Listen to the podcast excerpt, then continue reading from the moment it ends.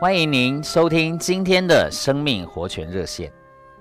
亲爱的弟兄姊妹们，我们今天要来读以弗所书四章二至三节。凡事卑微、温柔、恒忍，在爱里彼此担救，以和平的连锁竭力保守那灵的一。我们再重复读其中的一句：在爱里彼此担救。弟兄姊妹，如果你发现一位弟兄总是做错事，总是惹麻烦，你该怎么办呢？是远离他，或放弃他吗？不，请不要放弃他或弃绝他，反倒要一直的单救他。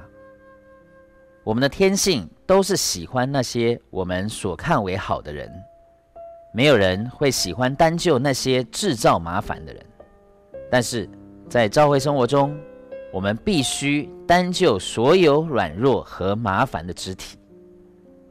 然而，事实上，我们没有人有能力可以担救别人，纵然我们愿意，但一碰上了麻烦，就总是担救不来。但是，亲爱的弟兄姊妹们，不要忘了，我们的主耶稣能。主耶稣岂不是一直的担救我们吗？虽然有时我们给主惹了很大的麻烦，但是主耶稣总是担救我们。他活在我们里面，也使我们彼此担救。亲爱的弟兄姊妹，在教会生活中，我们若彼此担救一段时间，我们就都要被变化了。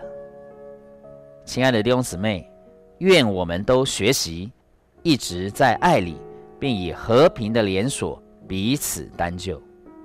谢谢您今天的收听，我们明天再见。